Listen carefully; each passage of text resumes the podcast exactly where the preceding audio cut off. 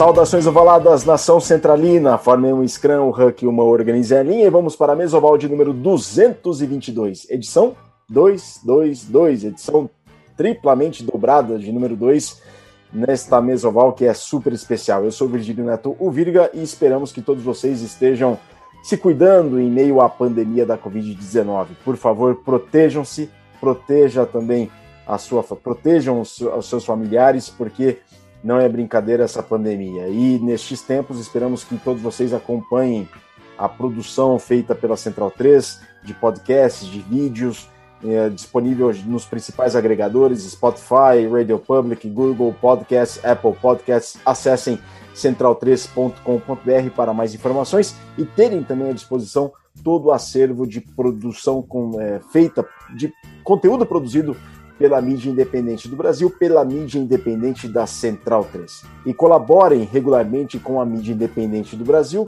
feita pela Central 3, em apoia.se barra Central 3. Vejam lá né, qual contribuição regular que vocês podem fazer, apoia.se barra Central 3. Agradecemos a todos vocês pelo carinho das mensagens, pela audiência, sobretudo pela paciência. Mesa Oval é cultura de rugby para os seus ouvidos na Central 3.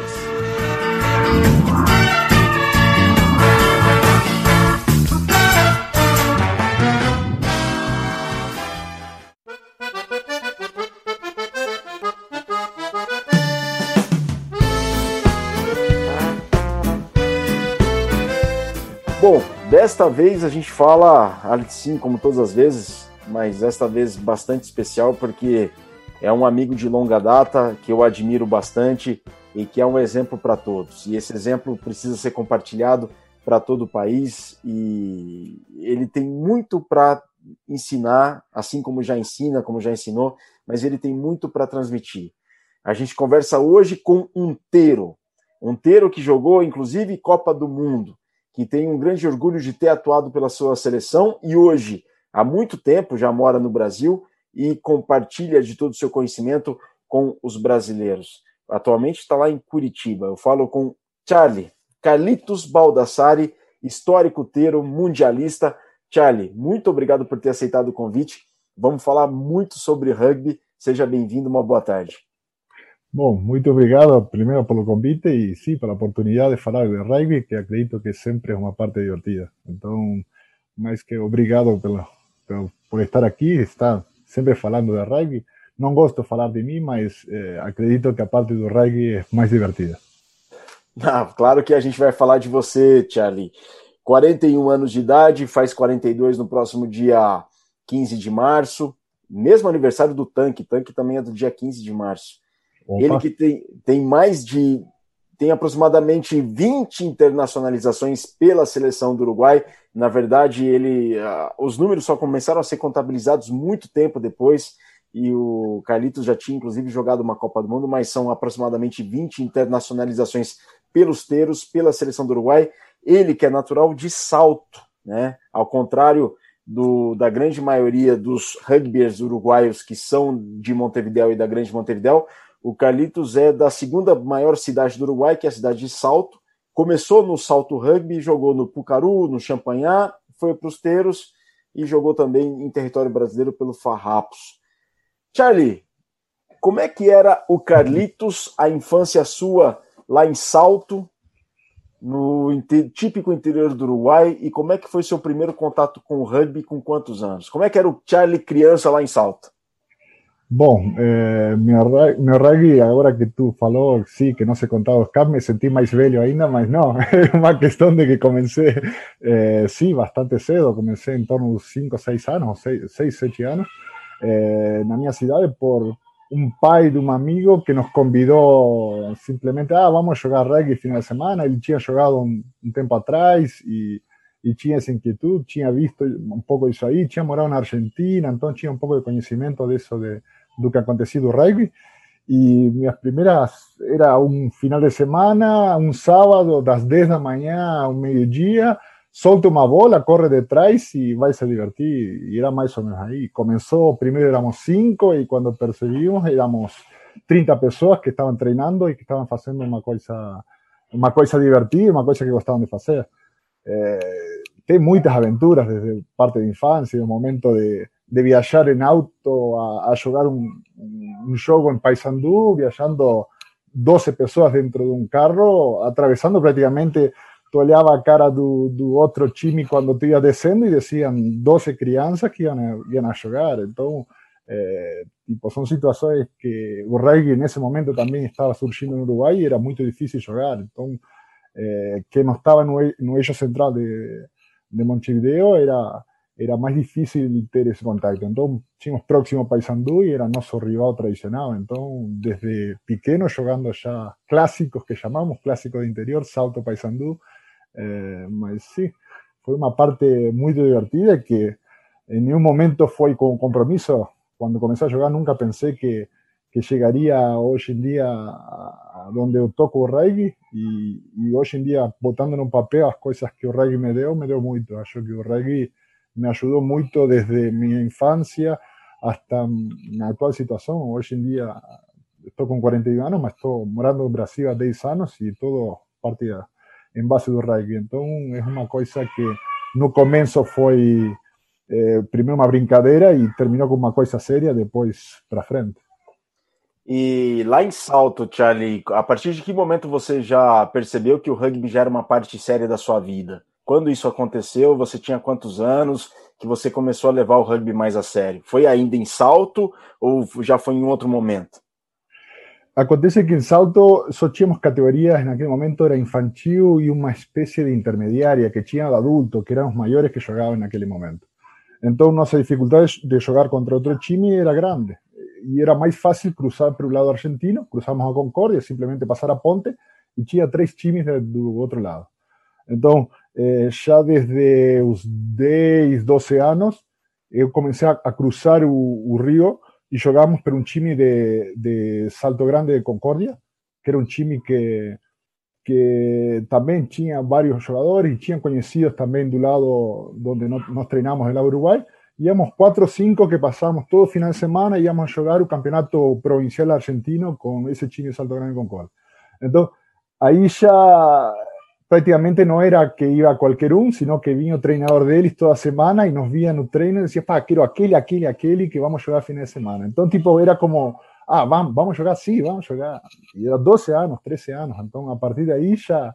Eh, estaba en mí tentar, cuando estaba el treinador de él y olhando un treino, hacer lo mejor posible que quiero, ah, yo quiero jugar, yo quiero jugar. Y, y, a pocos tipo, fue surgiendo un poquito más seria cosa, sí.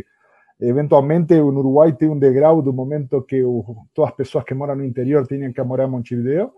Y sí, ahí tienen que, para ir a estudiar, porque en aquel momento la facultad estaba, eh, todas las facultades estaban centralizadas en Montevideo y entonces una situación es que desde 18 años prácticamente tú tienes que ir a morar a Montevideo sí o sí si tú quieres continuar estudiando. Entonces, eh, esa posibilidad de, de ainda estar estudando e jogar reggae foi no momento que, pá, eh, se tenho que fazer as coisas sérias, é o momento eh, agora, porque não eu deixo tempo um pouco de faculdade para fazer outra coisa eh, e tenho que treinar também, porque nesse momento era, eh, era as duas coisas era complicado fazer. E sim, a opção primeira, acho que foi até parte de uma loucura, foi o reggae, mas foi já primeiro ano em Pucaru, estudando medicina, Y medicina, Charlie, medicina. Y... estudié medicina, estudié cinco años y medio de medicina. Lamentablemente, por algunos errores, eh, no sé si de escuela o momentos tomada decisión que fiz, eh, paré toda la carrera, fiz medicina, fiz un, algún año de fisioterapia también. Eh, mas eh, largué tudo isso aí pelo rugby. Teve, coincidentemente, em 2006, 2006, 2007, teve um exame que eu tinha que cursar ele para dar um exame. Eh, e coincidentemente tinha um sul-americano, um campeonato que se jogava e eu decidi ir a jogar o campeonato e não cursei a matéria, então tinha que esperar o ano seguinte para cursar e foi o, o o gatilho de, de vir para o Brasil, ou seja, no momento que ia ter um ano inteiro que não ia conseguir fazer nada que não seja rugby, eh, tomei a opção de, de vir a... Terminei indo primeiro a Salto e depois indo a morar em, em Uruguaiana. Eh, e aí em Uruguaiana, sim, com meu sogro, trabalhando na parte de, de, de compra e venda de grãos e uma, um engenho que ele tinha, y fue en ese momento que prácticamente largué a medicina eh, eh, y fue a me dedicar a, o rugby 100%, a pesar de que fiz un año también de comercio exterior, por simplemente morar la frontera y estar ayudando a mi sogro na compra de grounds que vinham de Argentina y cosas de ahí.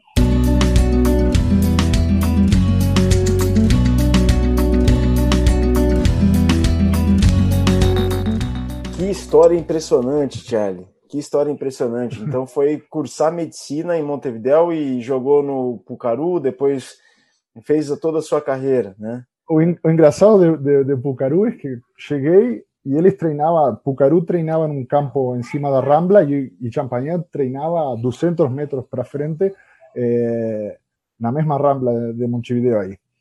Y, y casualmente Pucarú era un chimi en ese momento de muchos amigos eh, que venían desde pequeños. Entonces, eh, era prácticamente un extraño que llegaba en ese momento. Y, y el club y Delis eh, prácticamente se juntaban, treinábamos una tercera y una quinta, se juntaban na sexta, montaban un time y jogaban un sábado.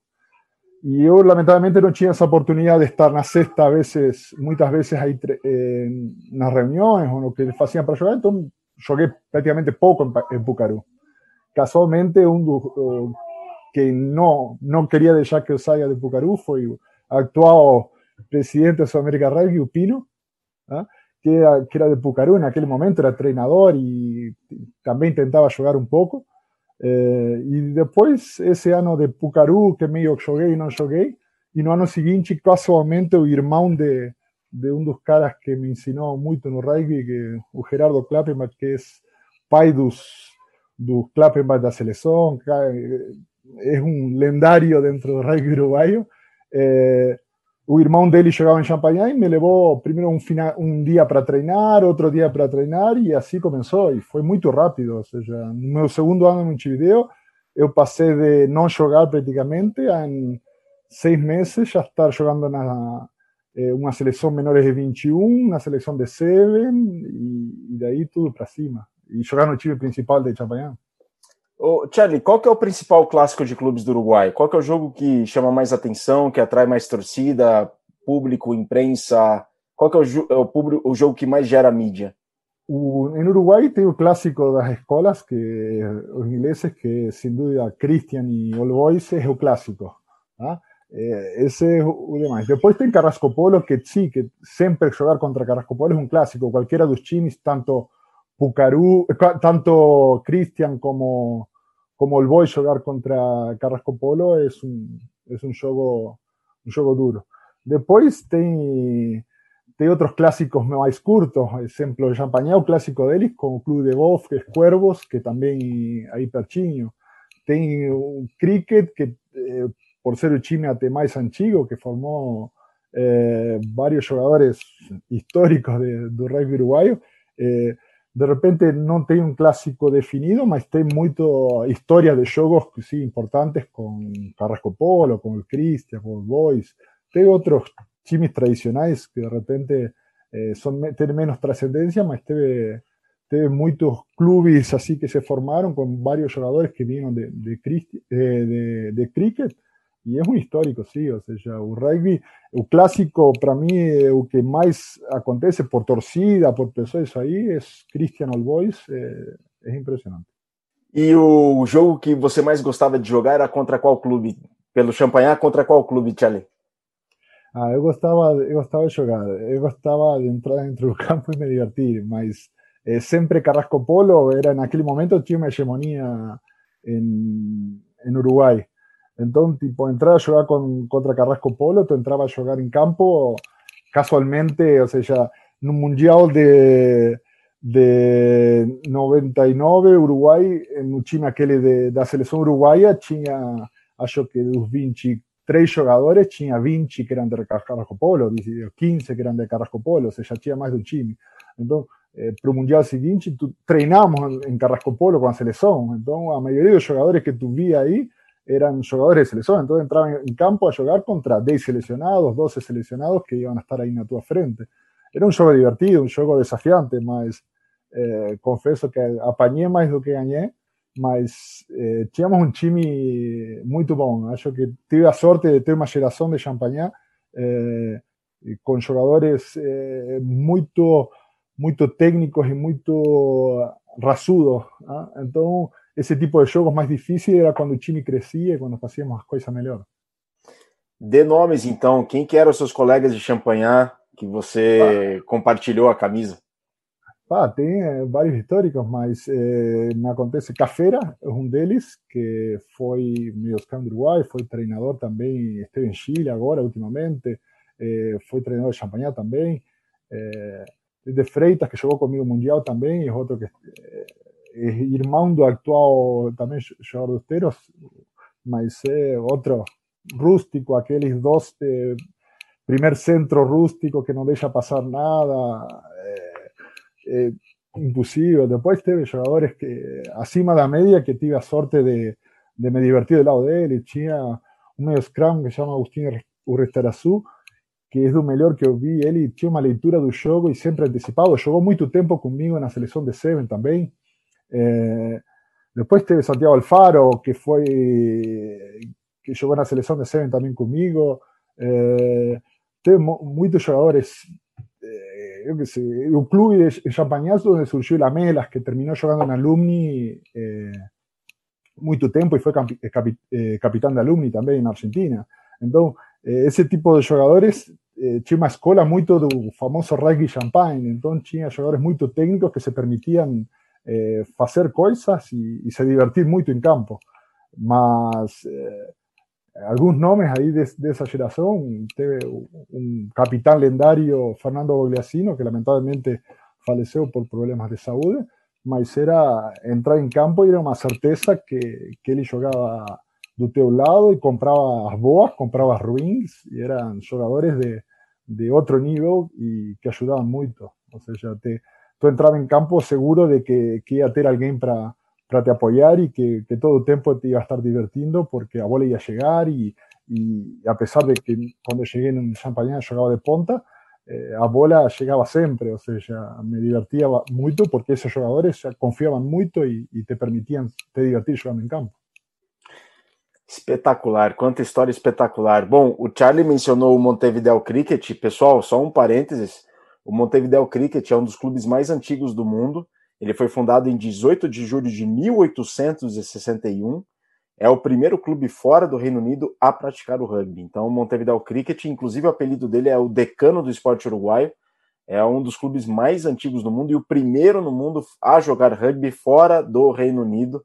Então, é um clube com muita história.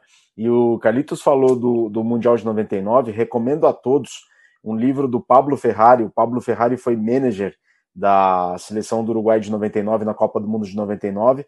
O livro se chama A Outra Celeste, a o, La Outra Celeste, que conta a história da, da campanha do Uruguai nas eliminatórias e no Mundial 99, que foi lá na, no Reino Unido também. É, foi na França, né, com alguns jogos. É, não, não foi na França, agora me não. fugiu. Foi na. Foi em Gales. Foi em Gales, foi em Gales, exatamente, foi em Gales que o Uruguai participou. Espetacular. Ganhou da Espanha. Isso, ganhou da Espanha no primeiro jogo, 27 a 15. Foi 27 a 15 esse jogo, 27 a 15. E casualmente desse mesmo Montevideo Cricket surgiu Pablo Lemoyne, que, que esteve, foi treinador atualmente, foi treinador do Uruguai, foi treinador agora de Chile também, está ajudando lá. É, o, primeiro, é. o primeiro profissional do rugby uruguaio foi o Pablo Lemani, né, Tiago?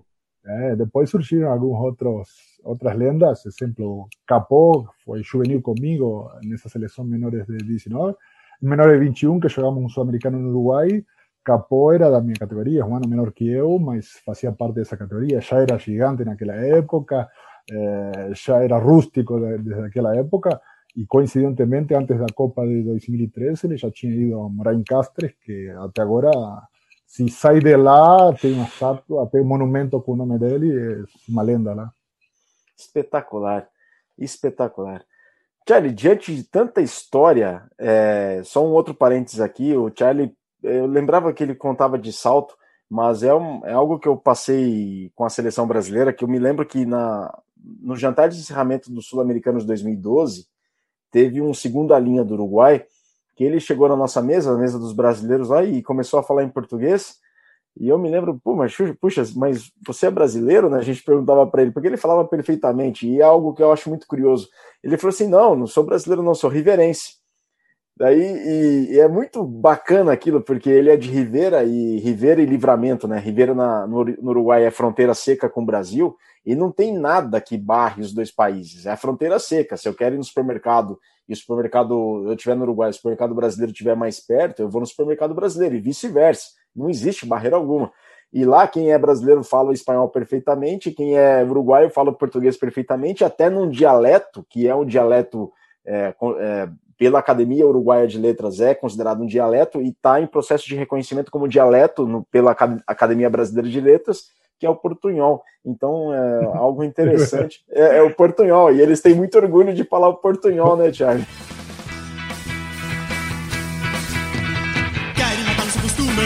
Como se nos de ciúme, porque diferente. Não vou cambiar, não vou cambiar meus versos, não.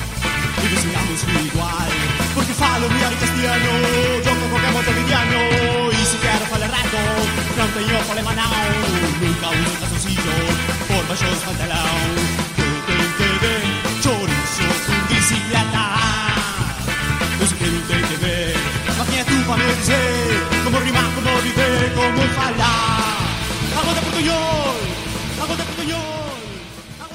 Por me Como portunhol também é assim. Mas, eh, não, eh, eh, dos poucos jogadores que vão chegando do interior do Uruguai, sim, me lembro dele, eu vi ele eh, segunda linha grande. Que, é Soares, não? Era, como é? é, Juan, é alguma Soares, alguma é Juan, alguma coisa, é, é, eu acho que é Soares, Juan Soares, bem alto assim e, não, muito forte. Muito forte. Também do interior, um dos descobrimentos.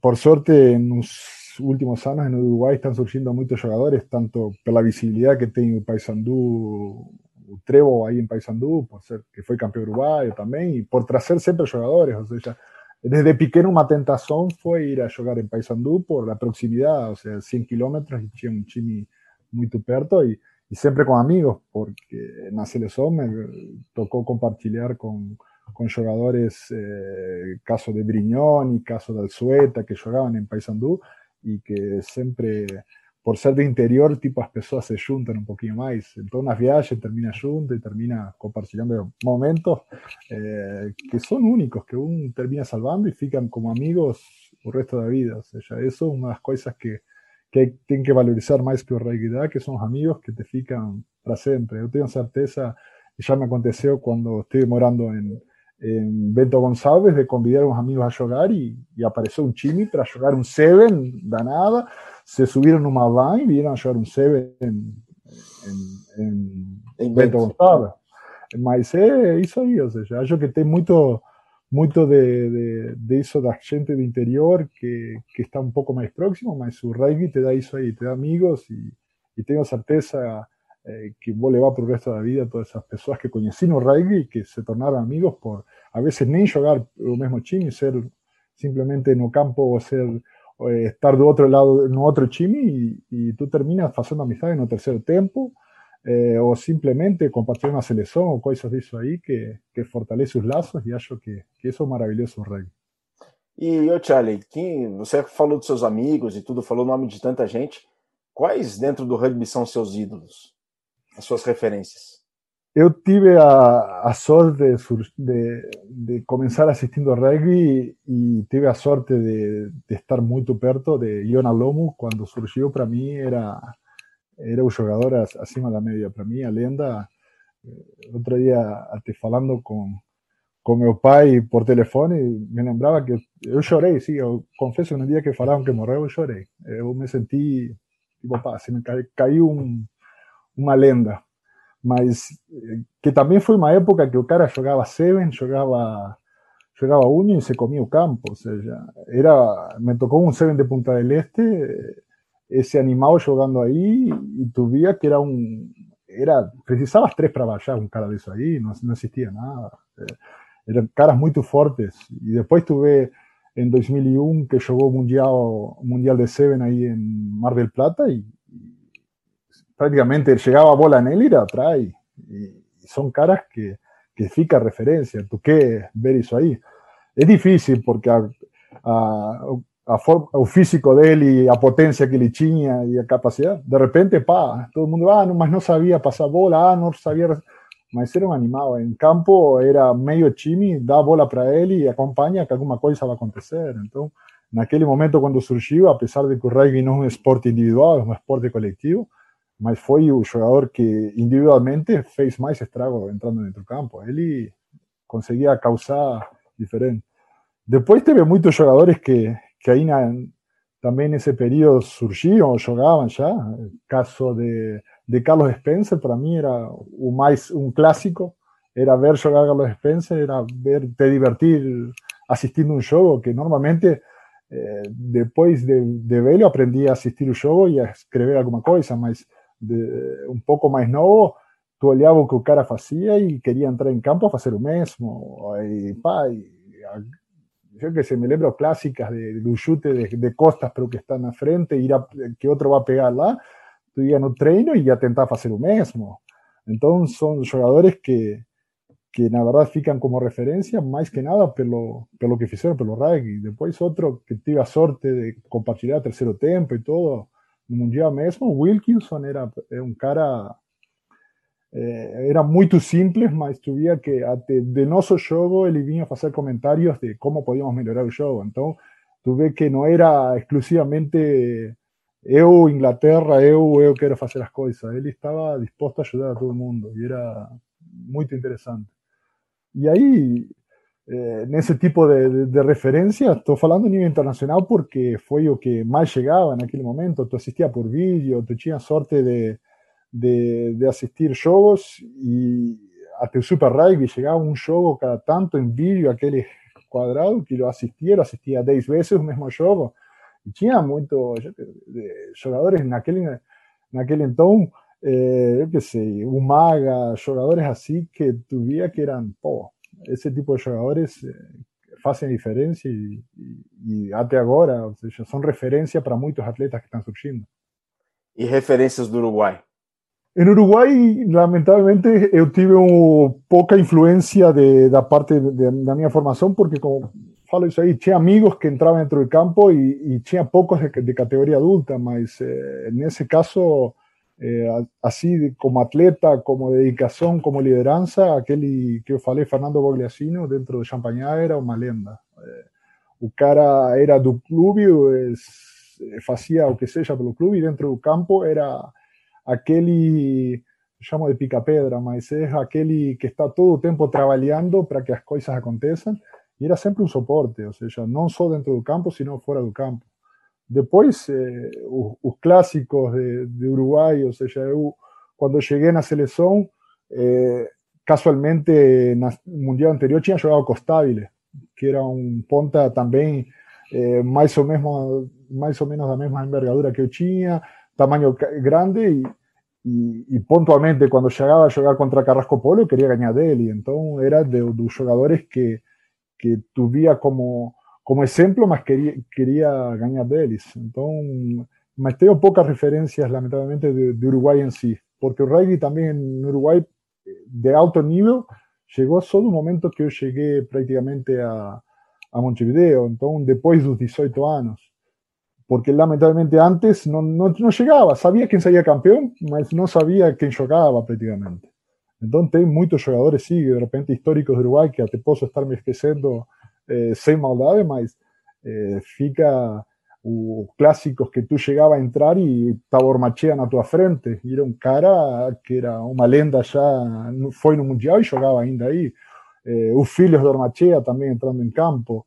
Eh, o que era actual entrenador de, eh, de Champagnat, eh, Menchaca eran otros jugadores que, que tuve ahí. Tú gostabas de jugar contra ellos, mas no tinha aquele todo histórico de cómo tinham surgido, entonces ahí. Fue tan así que en el momento que yo llego a selección, eh, eh, me llamaban de canario porque era de interior, o sea, cualquier jugador que es de interior de Uruguay, eh, llamaban él de canario porque todo el resto prácticamente era de, de Montevideo. Entonces, eh, ah, está, Canario, ¿y, ¿y, de qué tipo jogador que iba a jugar conmigo la selección? Nunca me había visto en campo. Entonces, ¿y de qué tú juegas? ¿Qué tú vas a hacer? yo normalmente era grande y cuando llegué en esa selección juvenil, ah, ah, segunda línea. No, no, no, no, no. Eso fue un banco, eso ponta. Escoge. Entonces, eh, porque no, no tive esa etapa de, de, de, juvenil de jugar contra eles. Ou seja, eu joguei um dois Valentim Martínez, eh, defendendo o time de salto do interior do Uruguai, que prácticamente desconhecidos éramos para todo mundo. Então, quando chegamos, quando cheguei a jogar lá, também eh, o, o, que falava de Pucaru, o cara nem sabia quem era, o que estava fazendo, se jogava, se não jogava. Então, as oportunidades que eu tinha eram nos treinos de, de tentar fazer alguma coisa, mas quando tu chega e o time já está armado, tu é um complemento, e se ainda não te conhecem, é como, ah, não, fica aí um pouquinho que já, já, já entra um pouquinho, vai. De que tu joga e que tu quer jogar e coisas aí.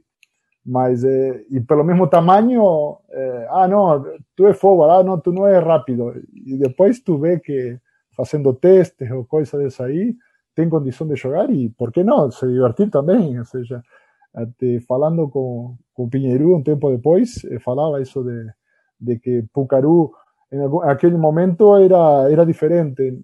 O sea, no, no es que no me prestó atención, fue un momento que tipo, pa, no, no hacía parte de ese grupo de, de personas y, y, yo simplemente me distancié un poco y tuve la oportunidad de voltar con, con irmão de Gerardo y, y llegué en Champañá y fue lo contrario. O sea, treiné dos veces, ya tercera vez me levaron un juego de intermedio, ya comenzó el campeonato de intermedio, joguei dois jogos intermedios, já o terceiro jogo já estava jogando suplente no time principal e daí para cima de, de, já ficava, já fiquei no time e acredito que depois que entrei não saí mais.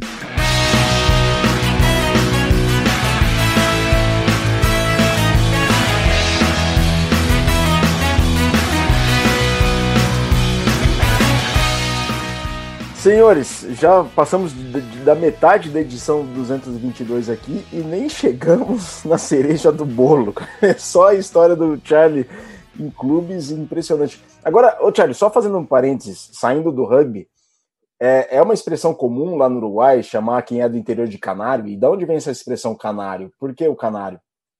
É, acontece que eh, fuera, fuera de Montevideo o ellos, central de Montevideo, tienen canelones que hay de perto. O sea, ahí hay la zona de Boca, que rodea, es como si fuese el estado que rodea todo eso ahí. Entonces, todos que son de canelones, son, na teoría son canarios, son los que están ahí pertinho. Entonces, fica, pa, y como ainda vende más longe, ah, no, ¿qué canario? Ah, tá, entonces canario, va.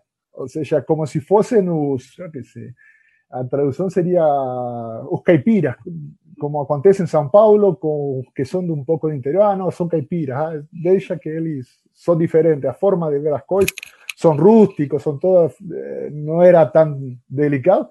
Y también ten que entender que o rugby, a pesar de, de que uno tenta, aquí no Brasil, uno tenta de, de divulgar, hacer lo más eh, popular posible, o rugby no, no seu origen es medio elitista, sí, eh, vem do origen de da, do inglês quando vinha quando vinha para América do Sul, então na Argentina os clubes tu vê eh, não são clubes de, de, de pouco movimento, pou, eh, clubes de trabalho social, geralmente são clubes com que têm um potencial e, e, e é diferente. E os clubes em Montevideo não era diferente, ou seja, são clubes que já vinham, tanto o Christian, o Boys, vem da escola marista, da, da, do Estela Mar, então são escolas eh, já privadas, que já é diferente, y se forjan ese núcleo de pessoas de mais ou menos, entre aspas, elitistas. Exemplo, eu sempre falo que eh, quando me tocou de ir a jogar o Mundial, eu tive que pagar minha camisa, eu tive que pagar meu, meu material, eh, a roupa de passeio, as camisetas de, de viagem, eh, e isso, tipo, tivemos que comprar um, eh, um bolso, entregar, era como se fosse uma sacola que vinha com esse material. Entonces, tipo, a veces, tipo, tú ficaba, bah, tuvimos a sorte, camisas de, dos juegos de, que ficaron para nosotros, mas, eh, tipo, a veces, cuando nos acontecían competiciones, tú tinha que devolver el material después de jugar, y eh, parece até extraño, mas, tá, tú jogou pela seleção, ah, não, não, tranquilo, mas me dá a camisa que tengo que devolver también. Entonces, E normalmente para alguns jogadores que era muito mais fácil, pá, ah, quanto é? Tá, pá, toma. E, eu estudava em Montevideo, era mantido por meus pais, não trabalhava, eh, meu pai dentista, minha mãe enfermeira, e na, na teoria eu estava em Montevideo exclusivamente para estudar medicina, para fazer uma coisa aí, um pouco da loucura da, da minha cabeça, e é essa diferença. Então tu vê que tem sim uma diferenciação do que jogam rugby, agora está essa essa barreira de, de, elitista está un poco más eh, eh, tranquila, no es tan, tan drástica así, mas sí, acho que el rugby que surgió tanto en Uruguay era muy elitista y, y se está modificando para tener más gente de interior, que hoy en día tiene una selección de jugadores de interior o de clubes menos, menos, con menos potencial económico, más que sí, que están llegando a una selección por condiciones físicas, técnicas o, o por simplemente ese movimiento. Charlie, tá muito bacana o papo, tá muito legal. E você mencionou sobre a aquisição de uniformes, de equipamentos, né? Você teve que pagar, então você teve que pagar pelo seu uniforme para jogar a Copa do Mundo, é isso? Na verdade, tinha uma questão que ah, eh, aquela roupa tinha que fazer um terno, porque tinha que viajar de terno, tinha que algunos materiales eso ahí. Y sí, teníamos un kit que teníamos que pagar, teníamos que pagar, eh, acho que tirava as medidas e já pagava a parte do kit, era vinha um bolso que vinha com camisa de treino, camisa de passeio. Eu casualmente estava olhando no meu quarto uns dias atrás e ainda tenho uma calça daquela época de 2003. Digo, pá, essa calça tem 17 anos, 18 anos. Digo, Entrava ainda a calça? Entrou? Entra, perfeito. Ah! Era solta. Era, era solta, não? Eu, eu, quando cheguei na seleção já ficava grande, então está tudo bem. Hoje em dia ficou no molde mesmo. Mas sim, era, era difícil até viagens, ou seja, as primeiras viagens com a seleção de Seven, eh, o jogador tinha que pagar a passagem, tinha que pagar a forma de, de transporte, ou seja, ah, ia custar tanto, e se podia pagar, e se podia não, não pagava, muitas vezes aconteceu não jogar.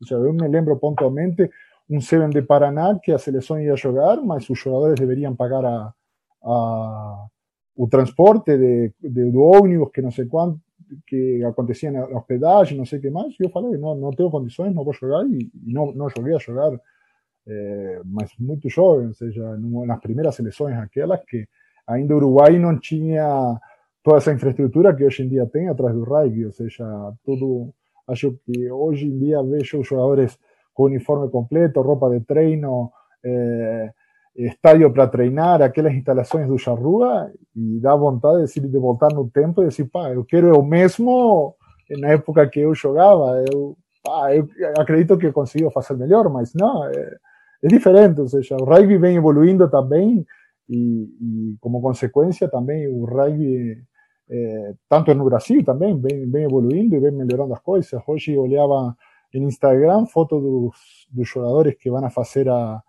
que vão a jogar a liga profissional e já estão com uniforme de treino. Então, eh, opa, está, cada vez está melhor a coisa, se está diferenciando um pouquinho mais, se está evoluindo e se está tomando um pouquinho mais sério o rugby.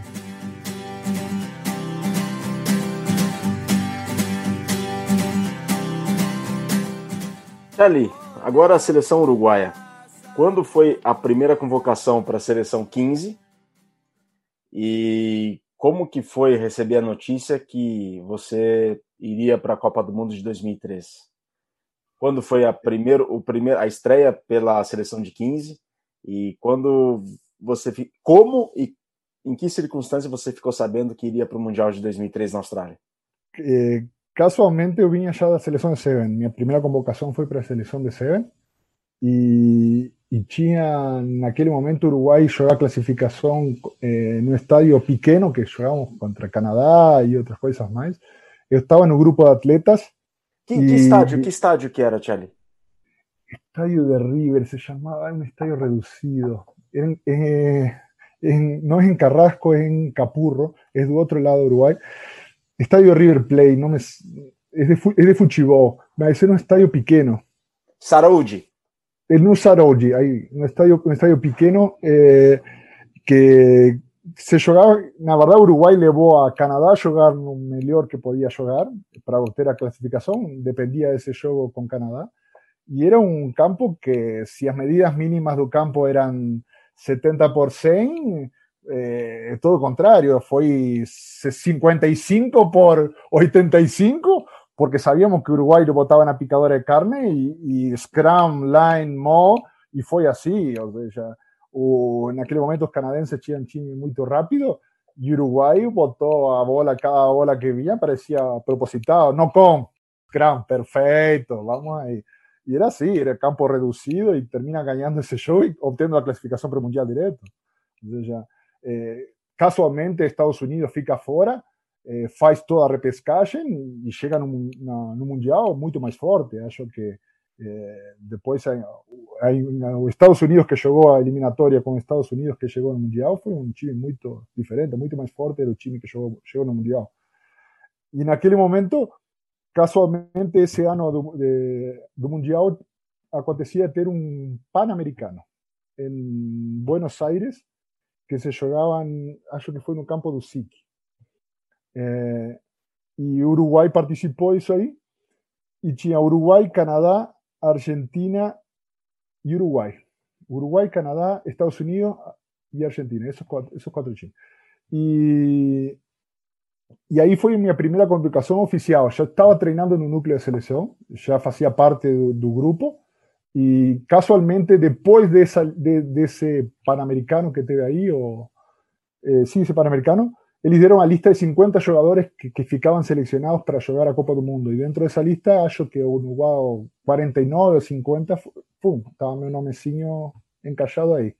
Porque casualmente no tinha tido experiencia en el time eh, principal, tinha otros jugadores, eh, mesmo Costabile que falei, Menchaca, Ibarra, eh, tinha vários jogadores que vinham já com uma história dentro do rugby que tinham a oportunidade de jogar o Mundial. Eh, casualmente, eh, Cardoso, Afonso Cardoso, que era o ponta que faz um try contra a Georgia, ele já tinha jogado o Mundial anterior e, e Menchaca estava aí brigando por isso aí, Barra, que era maior que eu, já estava na seleção há tempo e tinha oportunidade de jogar também.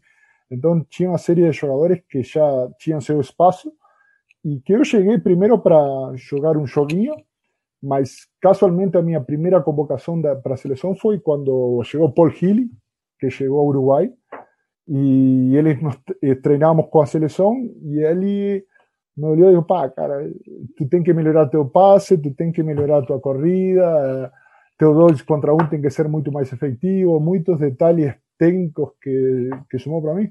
Digo, tá, eu, eu, gostaria de treinar isso aí. Então, praticamente todos os dias, na Rambla de, de Montevideo, treinamos com ele. Ele praticamente puliu meu chute, meu, meu passe, o dois contra um, a tomar decisão, o duelo mesmo, eh, com ele praticamente treinando em três, quatro pessoas, porque ele, dois, três jogadores pegou isso aí.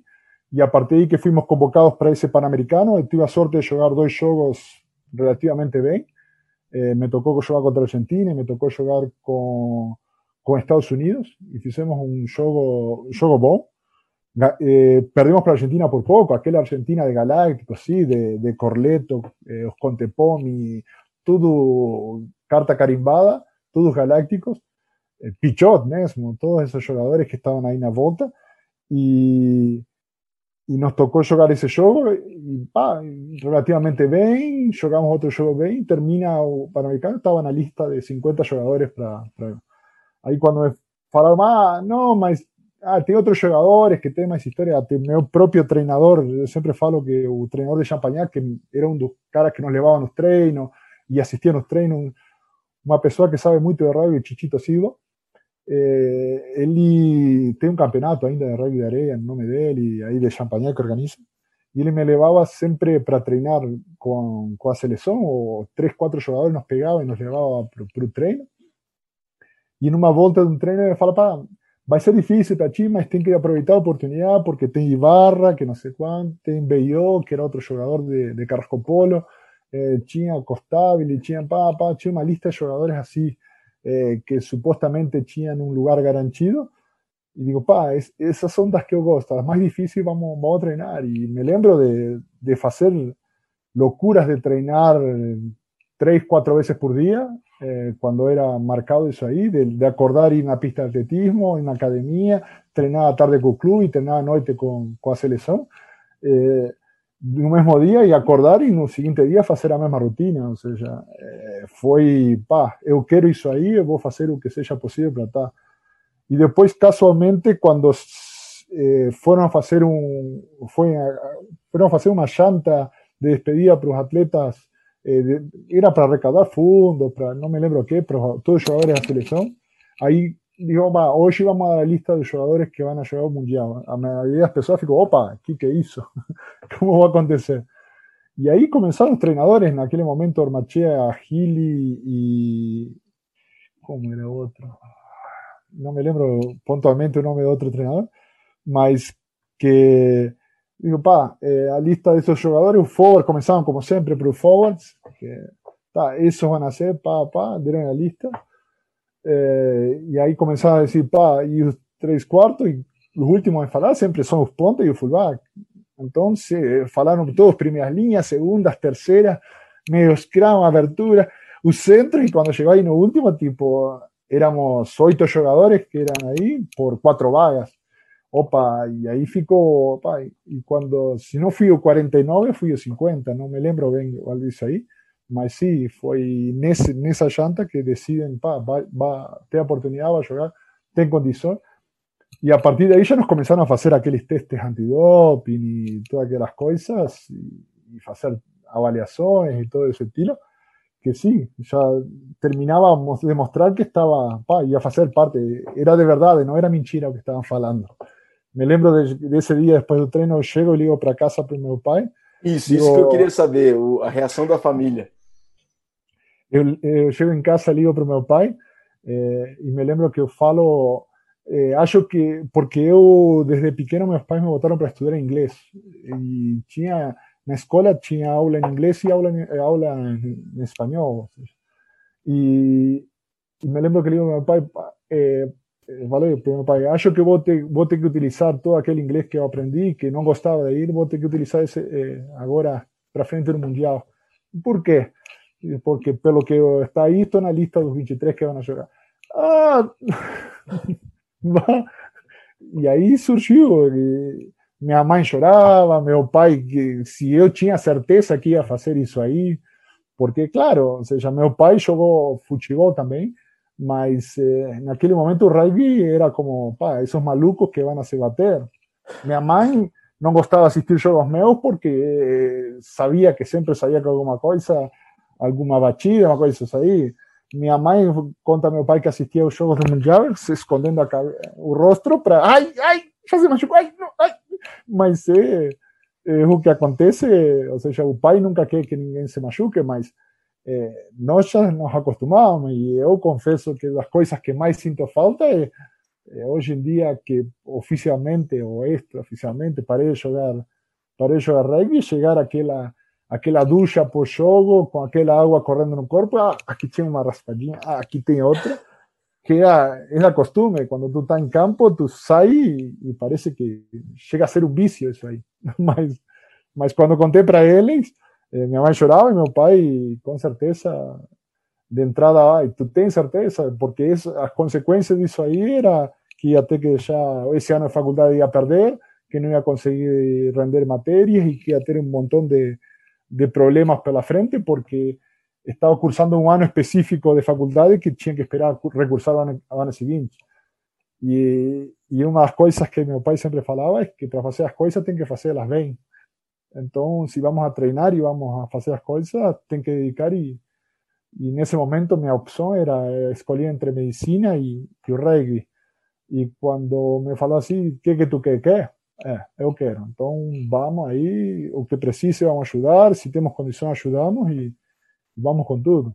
Fue tan así que eh, cuando llegamos no Mundial, Uruguay, me lembro que lo que ganaron todos los jugadores era un cartón de, de teléfono de, en aquel momento Dantel, que era como de voces 500 eh, pesos actuales, que eran, deben ser como 50 pilas más o menos, 50 reales hoy en día, ¿no? Me lembro que hice una alegación, no debe ter durado en 5 minutos y acabó el cartón. mas liguei para o meu pai. Então, tava, tinha ligado, estava ligando da Austrália para o meu pai. Opa! É, e ele já, acho que foi das pessoas que mais me, apoiou e mais me incentivou para continuar jogando. Tan assim que, eh, tipo, questões de. Tenho amigos que, que casualmente, antes do Mundial, falamos que íamos ir ao Mundial, assistir. Eh, íamos ir a asistir ao Mundial, porque foi assim, assistindo ao Mundial de 99, estava na casa de um amigo em Salto, e ele falou, pá, vamos no Mundial que vem, que vai ser na Austrália, ah, tá, tu estuda inglês, tu também estuda inglês, pá, a juntar dinheiro. Ah, vamos, vamos que vamos a ir y que va a surgir y que vamos a tener oportunidad. Tá, e estamos organizando tudo isso aí, tipo, primeiro ano não, o segundo ano já fui morar em Montevideo, já meio que ficou distanciado, ficou como uma brincadeira. E casualmente, quando vou jogar o Mundial, um dos, esse amigo que tínhamos falado, digo, pá, digo, tu sabe que aquilo que falamos que íamos ir, algum dos dois ir aí, pelo, pelo menos a assistir o jogo, é bom, eu vou ir a jogar. E é, é uma das coisas que, que, fica, que fica marcada, porque foi um dos caras que, que me incentivou para começar no rugby, foi um, um amigo desde da infância que sempre me levou para para a mãe dele nos levava para os treinos e nos trazia, nos levava nas viagens, às vezes enfiava é, 10 pessoas num carro ou 12 pessoas num carro para ir jogar um jogo. É. O, o, o Charlie, mas que, que, história espetacular. O que que. O, e, e, eu me, eu me lembro de ter visto que o Aldo Tamaguzuko, pela Subec, fez uma entrevista com você há alguns anos. Essa entrevista está na internet. Tá na internet. Um grande abraço o Aldo. E o Aldo, naquela entrevista, tá que você gosta de falar com seu pai antes dos jogos. O que que seu pai falava para você? O que que ele compartilhava? Ele contava, vocês falavam do rugby, vocês falavam da vida. O que, o que, Quão especial era essa conversa com teu pai?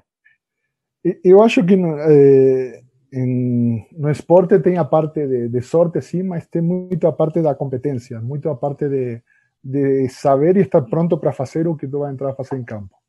Então, meu pai, que tinha sido atleta, entre aspas, tinha jogado futebol e, e, e se tinha treinado para fazer isso aí, eh, consecuentemente de eu ir treinar e ir a jogar, eu gostava de falar com ele questões, às vezes, de, de, de tranquilidade, de, de, ah, de coisas, às vezes, além do rugby. Ah, o que tinha comido, que estava pronto, o que ia acontecer, contra quem íamos jogar, porque ele também não conhecia muito dos times contra quem íamos jogar. Eh, que parte do campeonato era, oh, que jogo era, com quem, onde.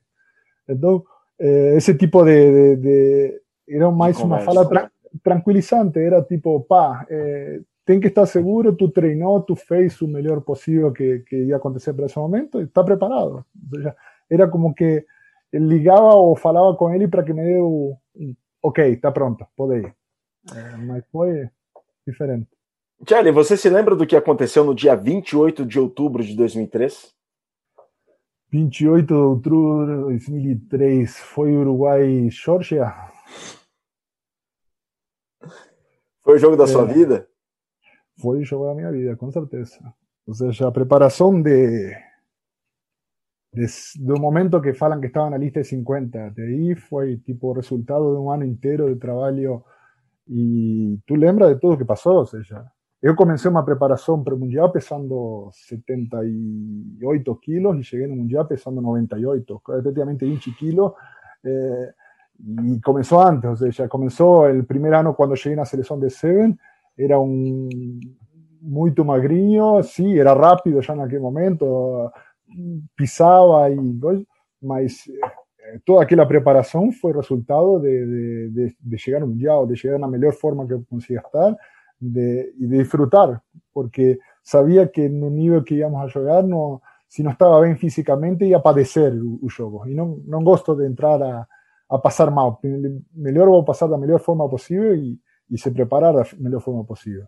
Então, nesse jogo, com certeza, passa muita coisa no momento que o juiz apita, eh, volta o relógio para trás e o jogo, para mim, dentro do campo, assim, as ações que aconteceram dentro do campo e muitas coisas, eh, naquele momento apaguei tudo, ou seja, foi tipo, pá, reseta máquina, eh, começa de novo.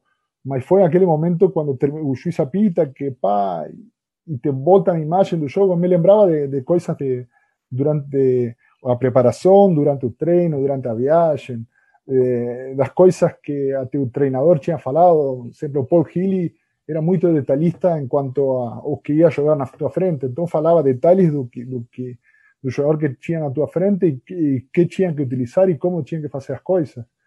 Então ele era muito eh, muito técnico em, em, definir isso aí. Casualmente estava aí no Mundial tinha falado comigo antes desse jogo e coisas tipo, números, tá? o cara que está na tua frente de três vezes vai pisar duas para fora e, e tu vai ter que ir a caçar e caça ele de, do joelho para baixo e não é mais rápido que tu, então confia na velocidade que tem, que pode deixar um lado que ele não vai embora. É, as bolas eles gostam de chutar bolas cruzadas, então fica atento, por mais que a bola esté do outro lado do campo, alguma bola cruzada vai porque eles tentam, gostam de definir a partir de bolas assim. E acontece, ou seja, depois, tipo, assistindo o jogo, que foi quando me lembrei de mais coisas, porque eu tive que assistir o jogo para ver, ah, e fui eu mesmo. É, ah, e estava aí, e coisas assim, só depois assistindo o jogo. E demorei muito para assistir o jogo, porque nós tivemos o pós-jogo que dava naquele vídeo que chamava, que era o vídeo bruto, mas ficou com os treinadores da, da seleção. E depois, tipo, acho que consegui assistir o jogo quando voltei no Uruguai, que me lembro que eh, minha irmã tinha gravado o jogo e estava estava incompleto, tinha algumas naquele fita, fita cassete gigante e e reproduzir a partir disso aí e lembrar de coisas, pá, ah, era eu mesmo. Tá? Mas eh, antes do jogo e durante o jogo, sempre, sempre conto essa história de, de que tinha um torcedor no primeiro tempo, eu não vou esquecer nunca, eh, que come, antes de começar o jogo já começou, ah, Uruguai, Uruguai, Uruguai, e vai, e que vamos ganhar, e hoje o dia, e vamos ganhar dele, são grandes, mas não, não fazem mal, e vamos, vamos jogar, e passou todo o primeiro tempo eu me lembro do meu, na minha esquerda assim, falando isso aí, falando, falando, falando, falando. E termina o jogo e estamos eh, cumprimentando todo mundo, as pessoas, cumprimentando a torcida, a torcida porque tinha muitos uruguaios nesse, nesse jogo. Eh, e quando vamos passando na frente dele, eu falei para ti que esse ia ser o jogo, quem ia ganhar? Aí não aguantei e me joguei para a torcida. Aí, tenho abraçado, o cara, cara, se tirou foto depois do terceiro tempo e coisas assim. O cara fenômeno. Não conhecia, mas durante o jogo eu me lembro da voz, ou seja, dele muito marcada. É agora, é, é um momento. E cuidado que vem e está agora.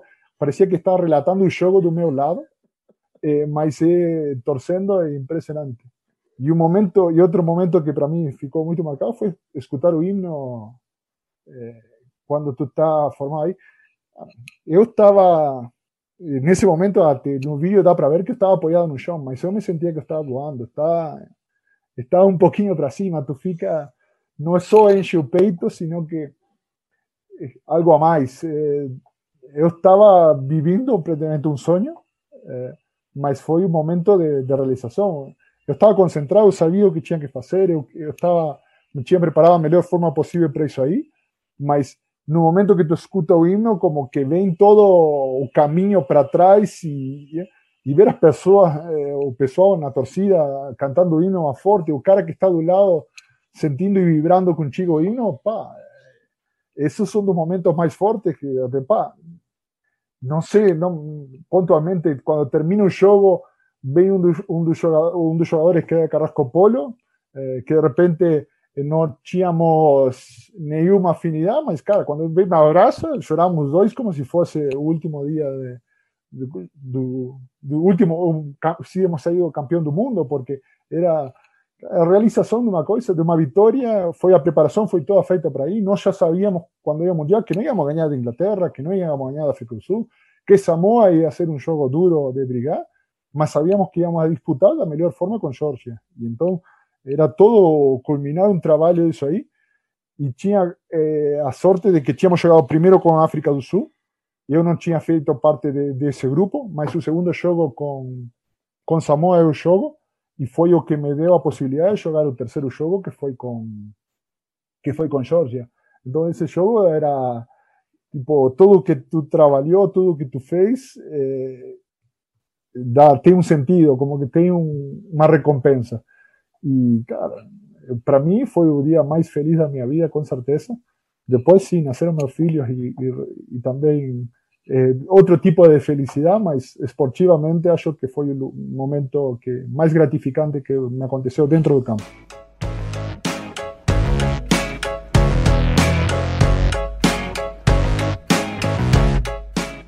Bom, estamos, infelizmente, pessoal, a gente tem que gravar um outro Mesoval com o Charlie, porque ele tem que falar da carreira dele no Brasil. Não deu nem tempo de chegar ali. Olha Fala que muito. bacana, que bacana, que bacana, que história espetacular. Estamos na reta final do Mesoval 222, infelizmente. É, Charlie, uma última pergunta. Valeu tudo a pena ter largado a medicina no quase no sexto ano, né? Valeu a pena, né, Charlie? Eu não gosto de, de, me lamentar das coisas, eu gosto muito de olhar para frente e dizer por algum motivo eu decidi isso aí. Casualmente estava subindo para Curitiba agora, que estive, é, estive no Uruguaiana, estive no Uruguai momento da pandemia e tudo isso aí. Passei em Bento Gonçalves e me vi com amigos que daquela época de surge, que, que ainda vinham, tenho como amigos e e falo diretamente sem nenhum problema, caso do Cogueto, Pequeno e jogadores que são do, eh, do Farrapos, que o Teco, que são jogadores que, mais que jogadores, são amigos. Então, se olho, por um lado, parte mais, é, eh, mais pontual, sim, de repente eh, te diria Eu gosto muito da medicina, eu, apesar de não ser médico, eu gosto muito de, de já por ter passado de muitas lesões e por muitas coisas aí, a veces tentar ayudar en, en lo básico que acontece, mas no es, es, no es ejercer a medicina esa licencia, todo lo contrario, es simplemente orientar a, pa, bota hielo, eh, brinco que algunas veces ayudé a algunos hombros a voltar, voltar un lugar y cosas de eso de ahí, mas también por, por, por tiempo de y ya ter acontecido con, conmigo o con otras personas. Eh, mas acho que sí, acho que vale la pena. Hoy en día me siento muy gratificado con que rugby me. ¿ah? No sé si no si hubiese sido diferente. Tengo amigos que, que estudiaban conmigo medicina, que dejaron medicina y fueron para hacer otras cosas. Y, y yo tengo certeza que yo, a pesar de que dejé medicina, eh, ven una cosa muy importante para mí que fue me dedicar integralmente al rugby, que fue que actualmente me tengo aquí en Curitiba. Y me satisface mucho lo que faço. Yo siempre falo que tengo la suerte de, de trabalhar com o que eu gosto e de fazer algo que eu me divirto fazendo. Então, a parte do rugby, sim, hoje em dia de uma forma mais séria, porque fora do campo e, e requer planejamento, requer organização, requer coisas que de repente para entrar a jogar não, não tinha, mas eh, que também requer uma disciplina de, de estar acostumado a fazer isso aí, de fazer as coisas da forma bem, de manter o, o mais correto possível, de en ese caso ahora estamos en una pandemia terrible que eh, para el rugby en sí y más para Brasil y el país aquí y la región aquí perto afectó y afectó muy fuerte porque hoy en día eh, generación que perdió ese año de rugby porque para mí a, no ser que sean jugadores de la selección el resto fue jugadores que perdieron un año de rugby y en un año de rugby tú aprendes mucho o desenvolvimiento eh, se perdeu muito da, da camaradagem, eh, de, desse dia a dia do rugby. Eh, os terceiros tempos, às vezes, parece ah, é uma parte complementar fora do campo, mas faz uma diferença enorme para o atleta do rugby.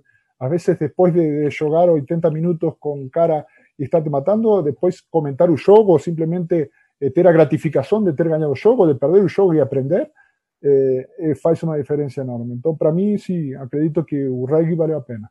Eu, no momento que eu deixei, hoje em dia moro em Curitiba, tenho dois filhos eh, maravilhosos eh, e que tenho certeza que quero que meus filhos joguem rugby. Eh, de alguma forma ou outra, para não, não é por deixar um legado, sino é uma questão mais que nada que eu gostaria que eles passem por o que eu passei.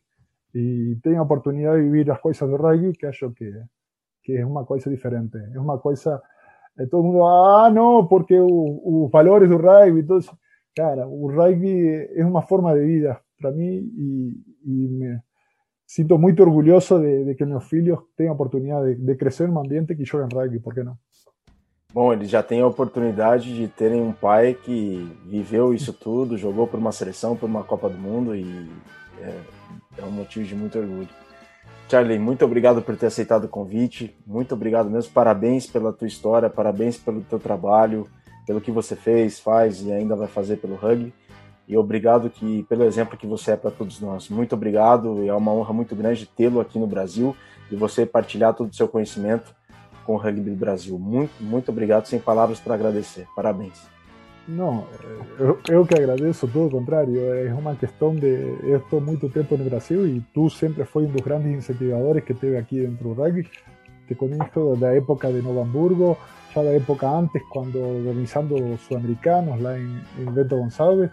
Então, e sempre apoiando e sempre dando essa, essa mídia que é uma das coisas que o rugby brasileiro falta bastante. Nós temos que eh, mostrar muito mais. Tem um rugby bonito que se está jogando, tem um rugby que está evoluindo, tem um rugby formativo que agora se está dando um pouquinho mais de interesse nisso aí. E, e vocês, parte da mídia, fazem uma parte impressionante disso aí. E tem que mostrar mais. Não só isso aí.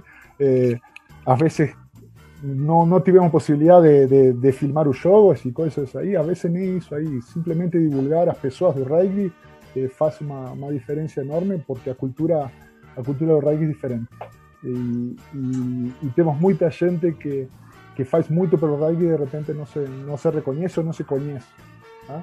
aqui no Brasil eu cheguei vi muitas pessoas que trabalham trabalham muito forte pelo rugby e de repente são anónimos entre aspas mas eh, com muita história de rugby com muita muita vivência de rugby que acho que, que tem que ser aproveitada muito melhor. Sem dúvida alguma.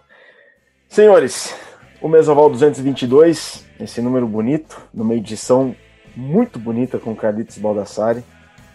É, fica por aqui, a gente está chegando ao final. Eu estou até emocionado aqui para encerrar, porque se deixasse a gente faria, falaria por horas, mas tenho certeza que o Charlie vai aceitar um próximo convite para falar da carreira dele em território brasileiro. A gente fica por aqui. Muito obrigado a todos pela audiência, sobretudo pela paciência. Saudações ovaladas e até a próxima.